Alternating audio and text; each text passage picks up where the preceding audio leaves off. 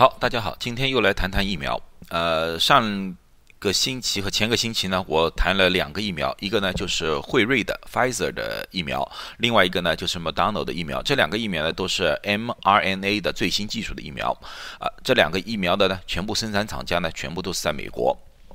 今天呢就谈另外一个疫苗，这个疫苗呢从新冠开始呢，我对这个疫苗就非常重视。这个疫苗呢是由牛津大学 Oxford University 啊，University of Oxford 和那个阿斯利康 AstraZeneca 合作生产的一个疫苗。这个疫苗呢并不是用那个 mRNA 技术，而是用腺病毒载体的技术。这个技术呢在基础领域来说的话，和中国国内的陈薇院士的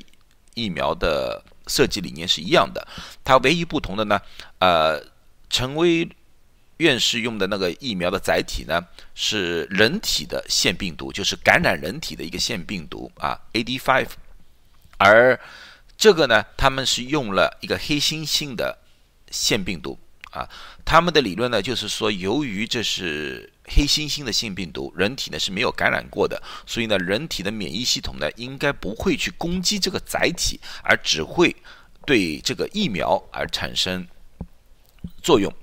呃，具体怎么样呢？那么呢，今天我们就看看他们的数据。因为今天呢，在刚刚不久呢，他们这家公司呢，就是 AstraZeneca 呢，公布了一些消息啊。还是这句话，他们不是三期临床的总结，他们只是一个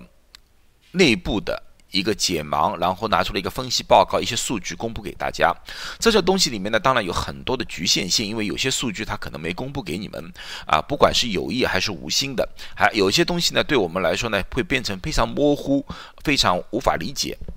但是呢，总的来说啊，还是有点数据，所以呢，今天我就给大家分析一下。好，他们的分。他们的新闻稿里面呢，最主要的是个几点。第一呢，他们的测试人数至今为止是一万一千六百五十六人。嗯，在这个里面呢，呃，它有两个组，一组呢是先用低剂量，后用高剂量，这大概有两千七百四十一人。在这里面呢，有效率发现呢是百分之七十。另外一组呢是八千八百九十五人，两针都是高的剂量，但是呢，有效率呢只有百分之六十二。把这个所有的数据综合呢，他们的有效率是百分之七十。它数字是这样子的，就是呢，一共有一百三十一个人被感染了新冠，其中的三十个人是在打了疫苗的疫苗组，一百零一个人呢是在对照组，就是说是没有疫苗的那个组。里面有一个好消息呢，就是哪怕这是三十人是在疫苗组的那三十人感染了。但是这三十人没有一个人是重症的，也没有一个人需要住院的，啊，所以说呢，他们的结论呢，就是说你哪怕打了他们的疫苗，哪怕被感染的新冠，也是轻症或者是无症状者。那么对于这种数据啊，就是说一一堆人是九百分之九十，一堆人是百分之六十二，啊，专家们是怎么看的？专家们是怎么样对这个疫苗进行分析的？啊？总的来说，他们说觉得差异最主要的原因是人数上的差异，因为那个百分之九十的那个才不到三千人，是两千七百多人，而百分之六十几的那个是八千八百多人。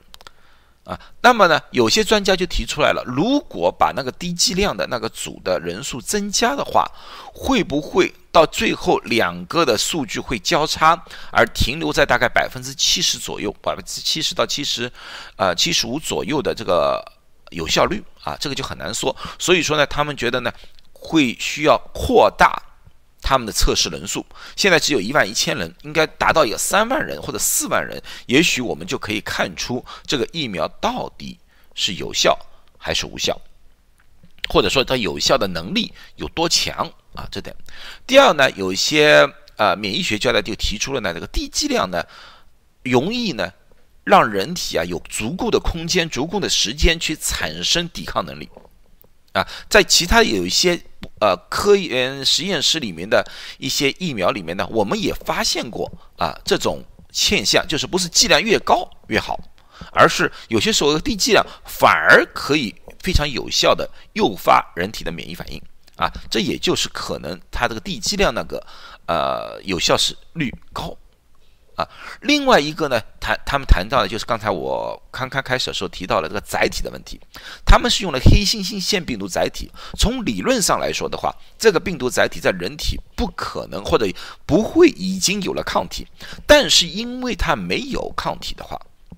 人体可能要花一点精力去对抗这个腺病毒，所以说呢，在某种程度上呢，造成了一种。抗体的混淆，当两个比较重的一个载体，一个比较重的呃病毒剂啊一起进去了之后呢，人体的免疫功能呢可能产生了一种混淆性的现象啊。当然，这以上的种种只是推测，这需要进一步的呃人体测试才知道。举个例子说，那个载体的病毒的那混淆反应，那么他们就需要测载体病毒抗体的低度是多少啊，诸如此类的。总的来说，大部分的科学家认为，他们还是需要做进一步的测试和进一步的研究，才能给大家一个比较幸福的，或者说比较能够被接受的一个结论。当然，我从刚开始的时候就比较推崇这个疫苗，最主要原因，这个疫苗有很大的优势。什么样的优势呢？第一是它价钱。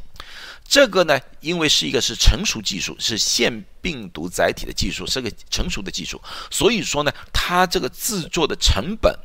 啊，价格就低了很多。举个例子说，这个基本上我们预估的话，一针大概是两点五美元左右，而辉瑞的 mRNA 的疫苗每一针大概要二十美元，而 Moderna 的也估计是二十美元，大概在十五到二十五。美元之间一针，所以在价格上面是有很大的优势。对那些呃贫穷国家、第三世界国家，这个价钱就比较容易被接受。第二就是储存能力，储存能力的时候，我我提呃提到过，惠瑞的储存需要非常非常低的特殊的冰箱的储存，而而这个的就比较有优势，它完全就可以普通的冰箱里面储存就可以了。所以说，在世界的很多范地方，很多的。呃，环境里面只要有一定的冰箱，它就可以啊运输和储存，这要求就低很多。第三呢是生产能力，我早就说了啊，那个 AstraZeneca 呃嗯呃 AstraZeneca 这个公司呢是个国际的跨国公司啊，它在全国全世界呢，在那个疫情开始的时候已经开始布局了，所以呢，它和很多那个制药公司啊，比如说印度啊，都有。签约和挂钩，所以呢，它的生产能力是惊人的。啊，他们的那个药厂自己内部说呢，在二零二零年底，就是今年年底还有一个半月，他们总计的生产量可以达到二亿剂。然后呢，到了明年二零二一年的某一个阶段，因为他们要慢慢慢慢要加快速度嘛，啊，可以增到每个月都可以生产一亿剂的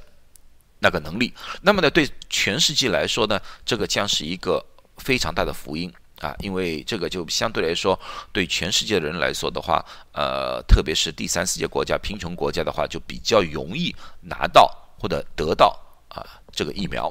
好，今天只能这个大致分析了，因为确实确实